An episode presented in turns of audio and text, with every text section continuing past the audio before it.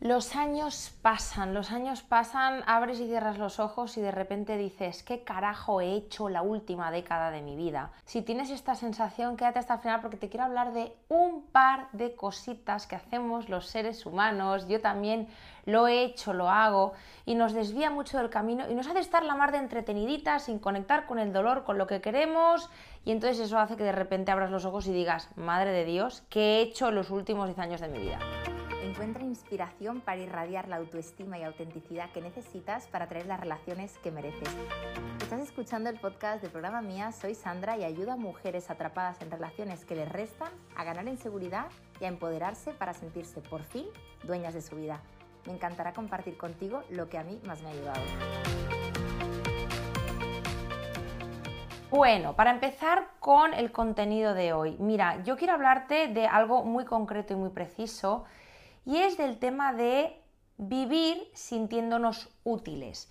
Yo entiendo perfectamente que mm, para estar bien en este mundo tú te tienes que sentir útil, ¿no? Y muchas veces las personas de alguna manera ocupamos una función en nuestro entorno. Esto lo vemos mucho en nuestra terapia. Tú tienes una función en tu familia, en tu grupo de amigos, que luego además la trasladas a la terapia de grupo que nosotros estamos impartiendo. Entonces, utilizamos la herramienta del grupo para que tú detectes en ese espacio-tiempo ¿Cuál es la función con la que tú te sientes cómoda? Cuando te digo cómoda no quiere decir que sea la función que a ti te permite desarrollarte, que te haga feliz Comodidad y felicidad no tienen por qué ir de la mano. Te pongo un ejemplo. Imagínate que yo me siento muy útil sosteniendo a otros, dando apoyo a otros y además soy la hermana mediana de una familia y mi hermana mayor pues está casada, tiene un par de hijos y está pues con su familia y mi hermano pequeño pues tiene su novia, está viajando por Bali, yo soy la hermana mediana pues que vive al lado de papá y mamá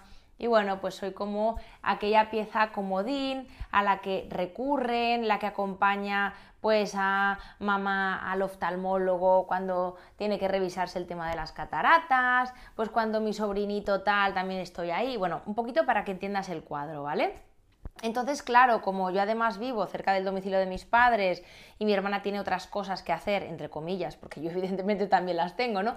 Y mi hermano también tiene otras cosas que hacer, pues como que yo siempre soy la que está a mano. Entonces, cuando por ejemplo mi hermano viene de Bali, pues yo soy la que siempre está disponible, pues quedamos para comer, al final soy la que está. Cuando tú vives así, hay una parte de ti, aunque te pese, y ojo con esto, que te hace sentir útil porque al final te hace sentir que eres una pieza angular, nuclear, que eres como un eje, que eres como una pieza imprescindible, entonces esto lo llevas a otras facetas de tu vida. Acuérdate que al final lo que se gesta en el seno de familia tú lo vas reproduciendo y en el grupo de terapia sale, porque al final eh, se nota pues quién interviene primero, quién interviene después, quién ocupa más espacio, de qué forma, de qué modo, etcétera, etcétera, etcétera. Entonces ahí lo señalamos y decimos, uy, que ahí estoy viendo una función que seguramente tú esto estás muy acostumbrada a hacerlo fuera. Y ahora dirás, Sandra, ¿y por qué carajo nos explicas esto en un podcast titulado Los años pasan y no avanzo?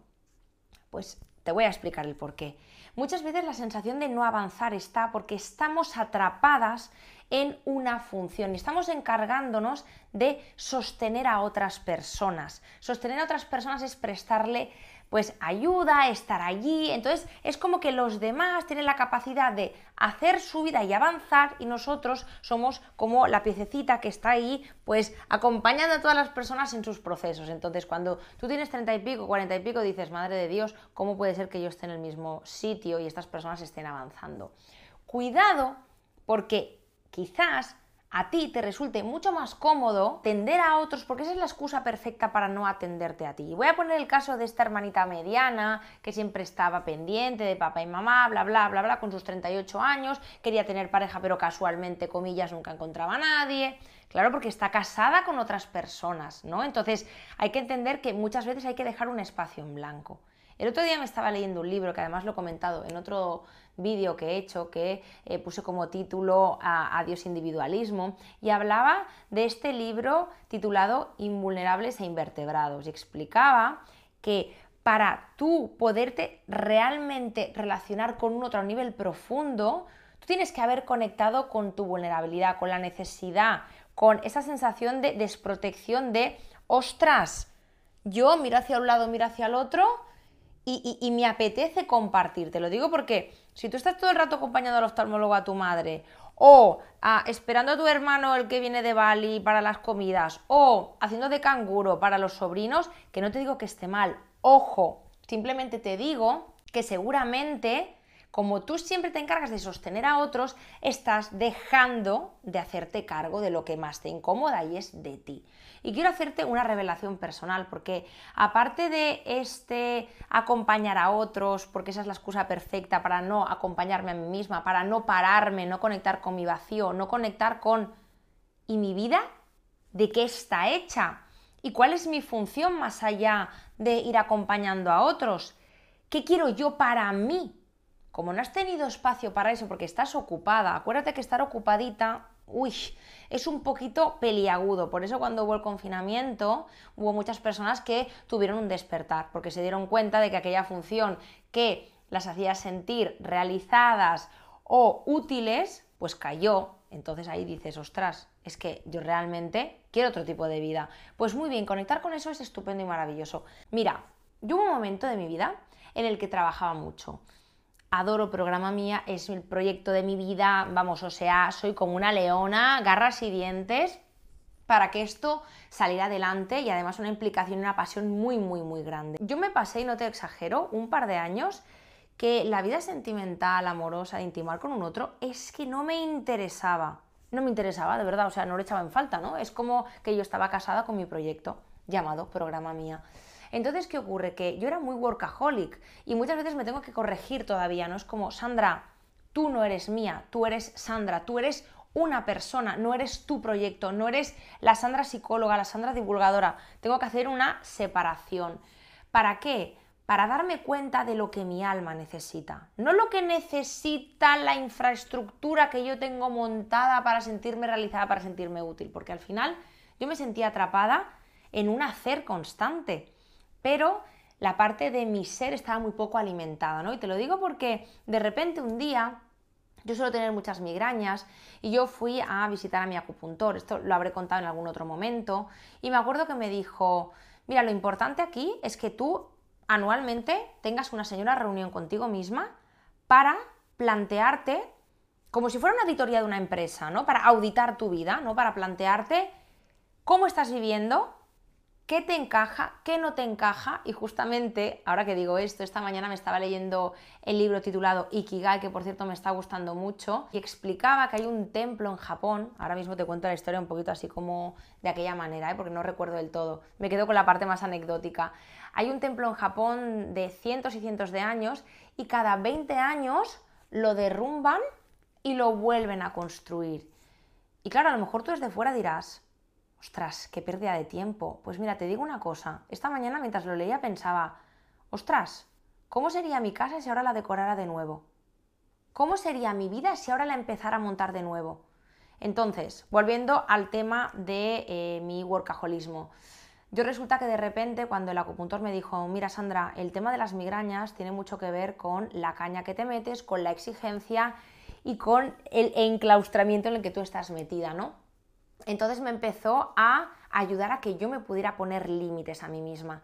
Límites que quería decir, pues acabar de trabajar antes. Evidentemente, como yo soy mi propia jefa, pues los límites o me los pongo yo o me los pongo yo o me los pone mi salud, que no me gusta llegar a eh, que realmente nos sintamos mal o que realmente nos sintamos que hemos dejado pasar los últimos 10 años de nuestras vidas o que tengamos una enfermedad. Me gusta lanzarte este mensaje porque quiero que sea hoy el día en que tú te cuestiones cuatro cosas. Cuando yo empecé a acabar de trabajar a las 5 de la tarde, evidentemente había algún día pues que no, pero de repente dije, yo a las 5, 5 y media, el boli se cae y voy a cultivar mi faceta personal. ¿Sabes lo que me pasó? Y no te lo digo de broma. Me empecé a sentir torpe, vulnerable, vacía, sola, básicamente porque mm, mi núcleo social trabajaba más horas, tenía otro tipo de horario, yo soy mucho más de mañanas, porque no estaba acostumbrada, porque eh, vivía sola, X, X, X, porque realmente mi parte personal no estaba tan cultivada y por tanto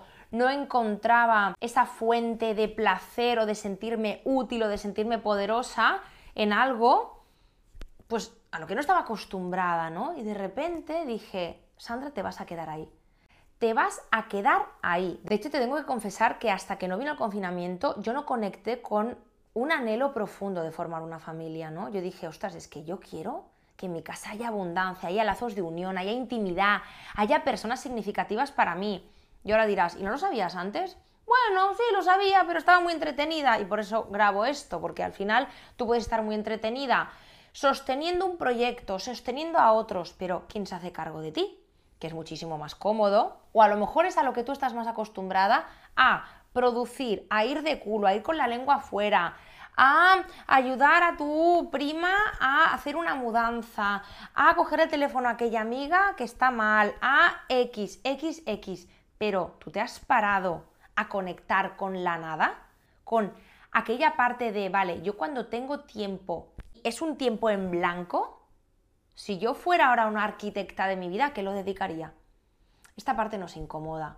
¿Por qué? Pues porque normalmente somos mujeres y me permito hablar en plural porque yo creo que reflejo muy mucho el tipo de mujer que viene a nuestra terapia. Es una mujer exitosa de cara a la tarea, ¿no? Son tías pues que llegan a los objetivos, que cumplen, que mm, se arriesgan, que se la juegan, que avanzan en muchos aspectos de su vida, pero hay una parte emocional en la que se sienten pues un poquito como aquellas niñas que todavía no han salido del caparazón, ¿no? Es como si a nivel emocional hubiera algo que les faltara.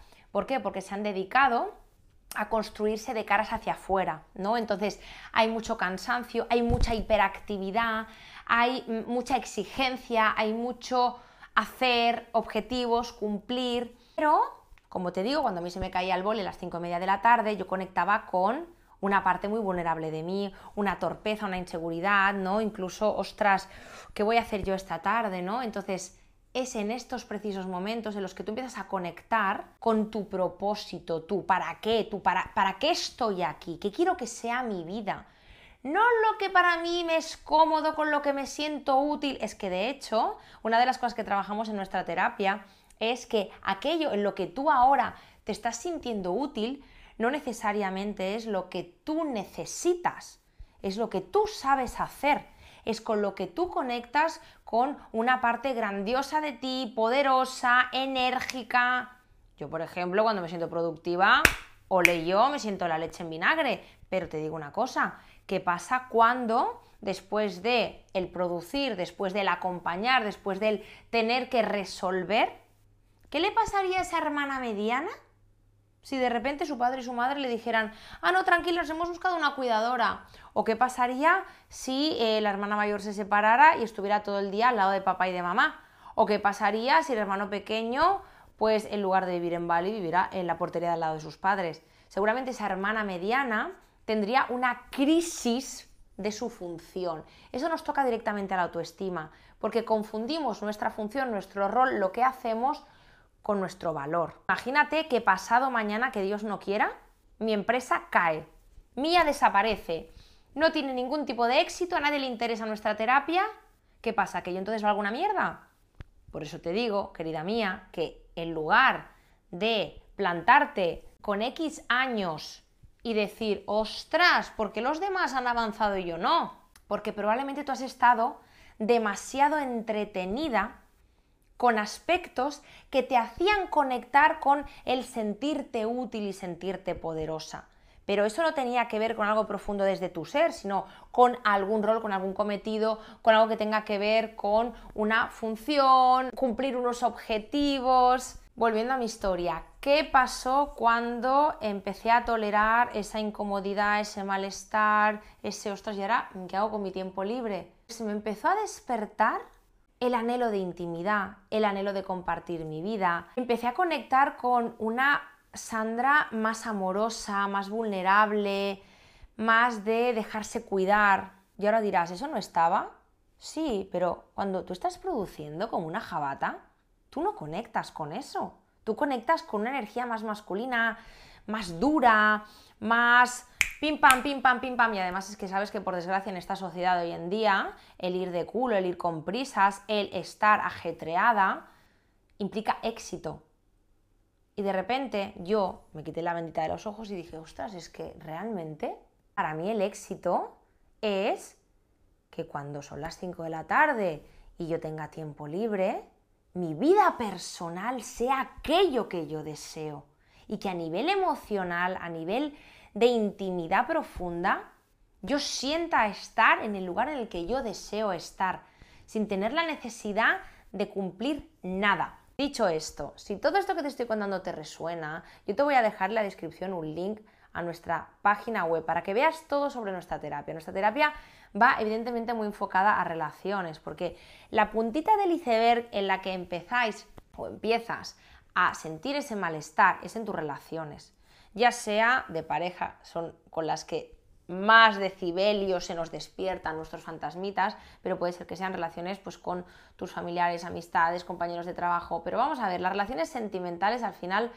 son un altavoz de lo que a ti te está pasando. Si tú, por ejemplo, estás en una energía de producir, de cumplir, de ir de bólido, de solamente mm, colocar tu valor en base al éxito profesional que tú estás teniendo, en base a lo que otros te necesiten, evidentemente ahí no vas a dejar espacio para una equidad con otro. Primero, que puede ser que no te enamores, porque claro, estás ocupada. Es que al final este libro de invulnerables e invertebrados tenía razón. Para tú bajar la guardia y dejarte conocer y dejarte caer en los brazos de alguien, tienes que estar relajado y tienes que permitirte esa energía más suave, ¿no? más de amor, más de espontaneidad. Esto en primer lugar. Y en segundo lugar, si tú estás casada con Tokiski porque estás siempre sosteniendo a otros, ¿tú te crees que tú te vas a enfocar en construir tu vida o tu proyecto con otra persona?